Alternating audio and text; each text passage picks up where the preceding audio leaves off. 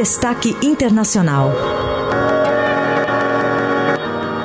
E nós vamos a Buenos Aires, porque ontem teve o primeiro turno da eleição argentina e da capital argentina fala a enviada do Estadão, Carolina Marins, de volta aqui ao Jornal Eldorado. Carol, bom dia. Bom dia, Heisen. Bom, primeiro vamos destacar aqui duas falas né, dos dois que vão para o segundo turno, para depois você trazer os números para a gente. Uh, vamos ouvir o que disse o ministro da Economia, o candidato peronista Sérgio Massa é, que afirmou ontem que vai convocar um governo de unidade nacional, se for eleito presidente, mirando atrair eleitores de espectros mais ao centro e à direita para disputar o segundo turno contra o Milley é, em 19 de novembro. Vamos ouvir o que disse o Massa. Quero dizer-lhes que meu compromisso é construir mais Argentina e mais argentinidade e não menos. Que meu compromisso é construir mais ordem más seguridad y no improvisación. Que mi compromiso es construir reglas claras frente a la incertidumbre. Que mi compromiso es construir una patria en la que sin dudas tengamos la capacidad de que nuestros hijos puedan elegir ir a la escuela con una compu en la mochila y no con un arma en la mochila. Voy a convocar a un gobierno de unidad nacional el 10 de diciembre como presidente. Tá, as armas entrando aí no discurso. E já o Milei, em seu discurso, negou a retirada de direitos dos argentinos e convocou o, o que, ele, que ele chamou de argentinos de bem para a votação. Os argentinos de bem temos que elegir se queremos quiserismo ou liberdade. Salgamos a la calle, recorramos cada rincón del país, Abracemos a todos los que quieren un cambio verdadero para nuestro país. Ellos van a mentir, ellos van a ensuciar, ellos van a decir que venimos a quitar derechos. No se equivoquen, no venimos a quitar derechos, venimos a terminar con privilegios, no a quitar derechos. Bom, aí os dois candidatos, vamos para o segundo turno. Carol, antes da gente falar de cada um deles, queria que você nos dissesse aqui quais são os últimos resultados aí. Terminou a apuração mesmo? É, agora a apuração já passou da, dos 97% do, da, das urnas, né? Então, assim, já está fechada praticamente e os resultados são 36% por Sérgio Massa e 30% para o Javier Milei, o que foi uma surpresa o Massa terminar em primeiro nesse, nesse primeiro turno. E assim, com mais quatro pontos, ele até teria vencido no primeiro turno, não? Pela regra eleitoral daí?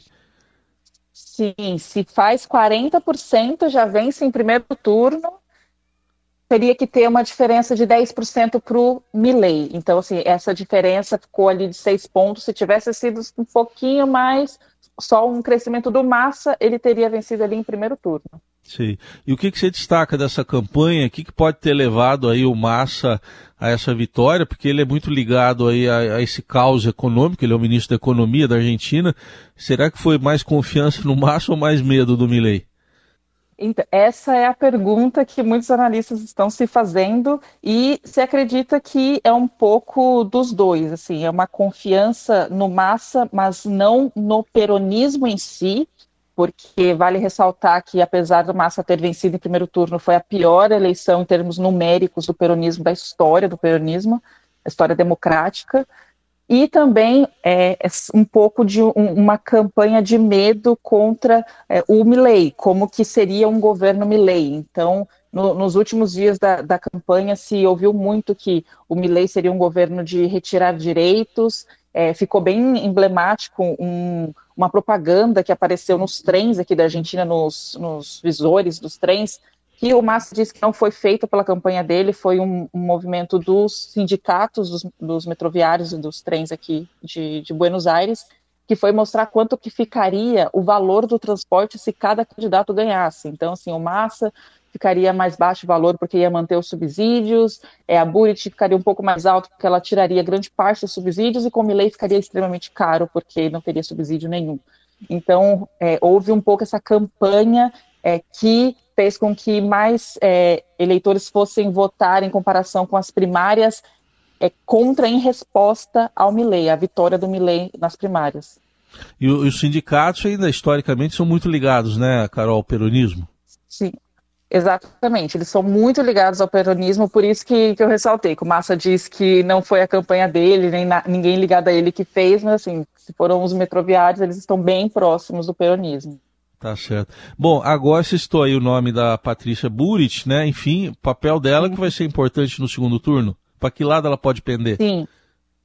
Então, isso que também fica em aberto, e assim, o que pode acontecer é uma cisão dentro da coalizão Juntos por el Câmbio, porque eles possuem, a coalizão é formada por três grandes partidos, né, o PRO, que é o da, da Patrícia Burit, a União Cívica Radical e é, o, o, radicalismo, e a, o que pode acontecer é o PRO ir para o Milley e o, o, a União Cívica Radical e o radicalismo ir irem para o Massa, e se isso acontecer, fica uma incógnita do como que vai sobreviver a, a coalizão do Juntos por El Câmbio.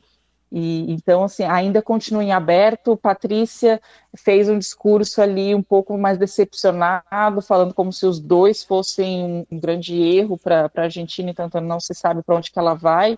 E também vai ser bem importante o papel do Maurício Macri, que, foi, que é o ex-presidente da Argentina e é o líder da, da coalizão. Então a gente precisa ver como que esses presidentes de partido e de coalizão vão se comportar agora no, no segundo turno.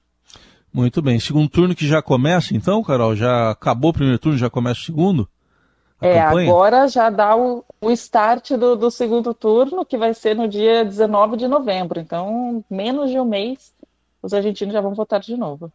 Aproveitando aqui que você fez uma cobertura bem legal, diferente, né, que não se concentrou só em Buenos Aires, né? Você viajou uhum. praticamente pelo país. O que, que você pôde observar assim na, nas diferentes regiões por onde você passou?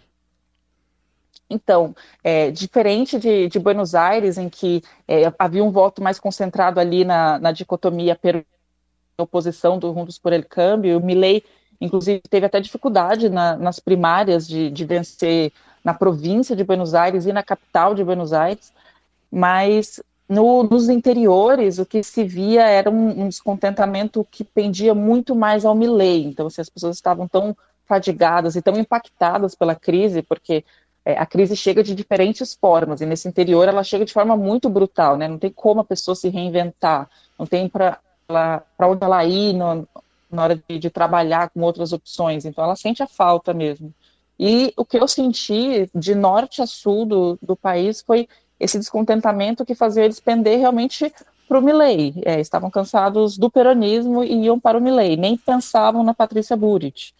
E o que a gente viu agora com os resultados é que o Massa conseguiu um, reverter de forma considerável em muitas províncias, em províncias que ele tinha perdido, inclusive assim, um que é um bastião histórico do kirchnerismo, que é Santa Cruz, ele conseguiu reverter, província de Chaco, província de Formosa, e, e foi isso que deu para ele é, essa vitória nesse primeiro turno. Essas províncias que ele tinha perdido, que ele deu uma recuperada, e também a capital Buenos Aires, que é o grande eleitorado da Argentina. Aliás, teve eleição nas províncias, né? Buenos Aires já está decidido aí o governador, né, Carol? Sim, vão manter o Axel Kicillof, que é do, do peronismo. Ele escorregou ali no final da, da campanha, porque teve dois escândalos de corrupção envolvendo o, o, governo dele, né, que ainda estão investigando, mas ele conseguiu é, sobreviver. E, e, a província é um reduto histórico do peronismo, então, assim, se eles perdessem a província, seria uma uhum. perda muito contundente. Certo. E só para fechar, é, deu para perceber que, assim, em termos de comparecimento, o, o eleitor parece estar desiludido, né? Não, não foi uh, tão forte como esperado. Sim, não, foi a pior eleição em termos de comparecimento desde a redemocratização, desde 1983. Foi 74% de comparecimento.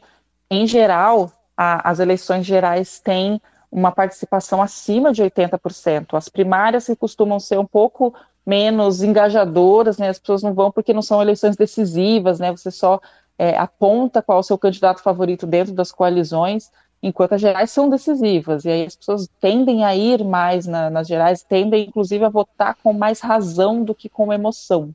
Mas dessa vez, por mais que tenha sido uma eleição, é, em comparação com as primárias, com maior participação eleitoral, foi a pior participação é, da história democrática argentina, e, o que demonstra bem o, o descontentamento e o cansaço que o argentino está. Muito bem, tá aí a Carolina Marins, direto de Buenos Aires, falando aqui com a gente, ouvinte da, da Rádio Dourado, trazendo todas as informações da eleição da Argentina, que vai ter segundo turno, 19 de novembro, entre Sérgio Massa e Javier Milei. Javier Milei. Carol, a gente sabe que sua noite foi longa, então um bom descanso, boa segunda-feira. Para nós, Raíssen, obrigada. Obrigado, tchau, tchau.